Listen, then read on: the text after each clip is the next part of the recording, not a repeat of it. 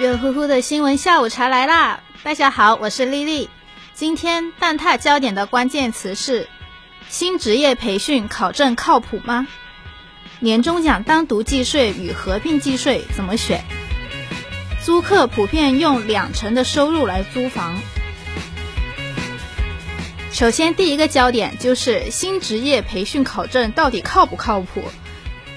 近年来呀，有不少的新职业涌现，这也让不少的劳动者心动。他们希望通过学习更多的技能，能够持证上岗。不过啊，由于新职业它是缺乏统一的职业技能标准和评价机制的，这也让一些培训机构利用劳动者希望一证傍身的心态，趁虚而入。不仅培训质量参差不齐，这些证书的含金量啊，其实也难以辨别。比如说。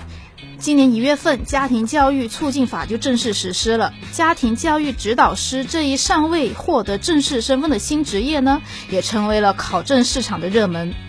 有记者就联系到了一家考证机构，他这个机构就一共推出了两种班型，都是线上教学的。其中初级班的费用啊是五天五千四百八十。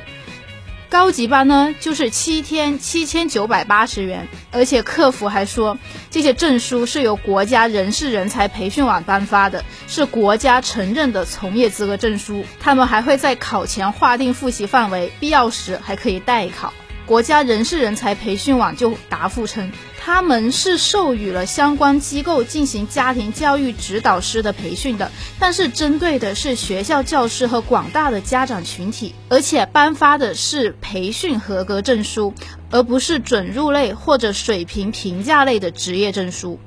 在针对新职业的培训中啊，机构往往是背靠着什么权威单位啊，搬出响亮的名头来招揽学员。就以二零二一年人社部发布的新职业。碳排放管理员为例，在数百种的证书中啊，发证单位大致可以分为三种，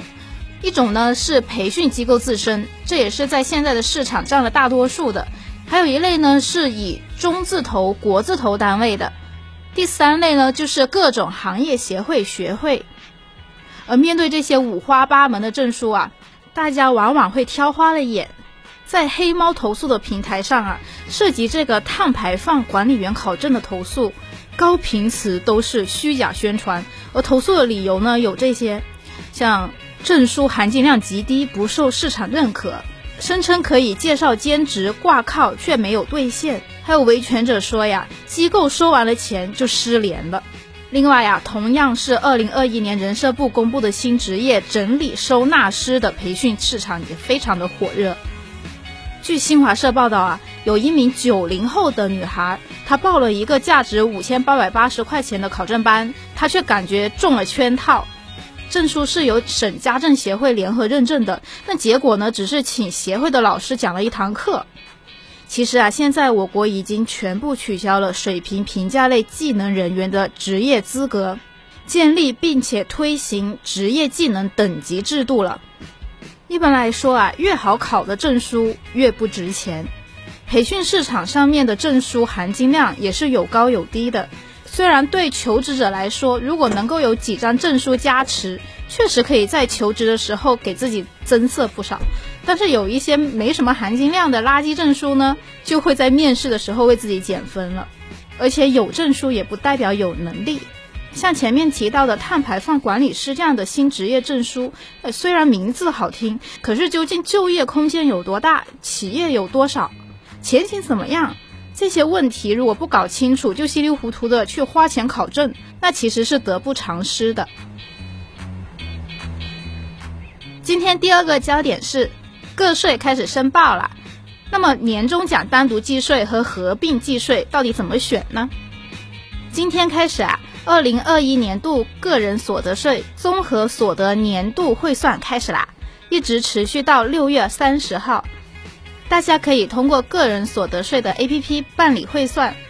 综合所得年收入不超过十二万的，或者补税金额不超过四百块的，则不需要办理年度汇算。除了自行办理之外呢，也可以选择请单位代办或者委托涉税专业的服务机构、其他单位或者个人办理。那么在我们自己办理的时候，有不少小伙伴发现，哎，年终奖单独计税和合并计税该怎么选呢？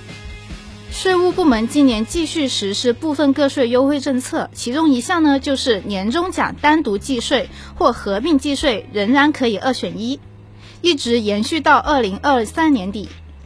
那么到底哪一种更加划算呢？这其实啊是取决于个体的收入构成的。今天啊，丽丽就来详细的给大家说一说。首先啊，是这个年终奖的单独计税，它是将个人取得的全年一次性奖金收入除以十二个月，得到的数额呢，对照这个综合所得月度税率表，确定你这个适用的税率和速算的扣除数，就得出了一个公式。我这里简单说一下这个公式吧。你选择的这个应缴纳的税额呢，是全年一次性奖金的收入乘以适用的税率，扣除掉速算的扣除数。呃，举个例子来说吧，比如小刘，哎，他有年终奖五万块钱，他适用的一档呢是百分之十的一档税率，那么其他的综合所得呢，在减去五险一金、啊免征额还有各项扣除之后呢，是十万块钱。那么也是适用百分之十的一档税率，在单独计税的时候呢，小刘的年终奖需要缴纳的税额是五万块钱乘以百分之十，减去二百一十块钱的速算扣除数，那么得到的就是四千七百九十，所以他的综合所得应缴纳税额呢是十万块钱乘以百分之十，减掉两千五百二十，得出来的就是七千四百八十，那么最后他应该缴纳的税呢就是这两个。数额相加，也就是前面的四千七百九十加上七千四百八十，那么他应该缴纳的就是一万两千两百七十块。如果选择的是年终奖实施的合并计税呢，就是需要将年终奖并入综合所得税纳税了。那么用的公式呢，我也简单说一下吧，就是完成各项扣除后的综合所得应纳税所得额乘以适用的税率，扣除掉速算扣除数。就假定我们前面提到的这个小刘，他的收入和年终奖不变，那么在合并计税的情况下，小刘他应该纳税的综合所得额其实是五万块加十万块，也就是十五万，他适用的是百分之二十的税率，那么他应该这样算他的那个应缴纳额，就是十五万元乘以百分之二十，要减掉一万六千九百二十，也就是得出来的就是一万三千零八十元。比上面单独计税的时候就要多出了八百一十元，那么这对于小刘来说啊，前面的单独计税会更加的划算。丽丽还发现啊，还有不少的小伙伴对这个申报还有一些问题，就比如说申报的信息如果填错了，导致多退税或者少补税，那么会被处罚吗？其实，如果主动或者经过税务机关提醒后及时改正的，那么税务机关是可以按照首尾不罚的原则呢，是免除处罚的。网友还关心的一个问题就是，年度纳税的明细里面发现了不属于自己的收入，那么可以怎么办呢？可以通过个税的 APP 一键申诉的。好了，今天的第三个焦点是有报告显示啊，租客普遍要拿两成的收入来租房。其实对于很多在异乡打拼或者有租房需求的人来说啊，房屋的租金一直是占据着月开销的一个大头支出。根据清华大学建筑学院住宅与社区研究所和贝壳研究院最近联合发布的新市民租赁需求洞察报告系列之租金负担调查的报告显示，在不考虑住房的质量与性能的有差异的情况下，仅从消费维度来看啊。租客的平均付出收入的两成是拿来租房了的。他的这一项调查呢的样本主要是覆盖了北上广深、杭州、天津、成都、南京、武汉、苏州等十个城市。这个调查还显示，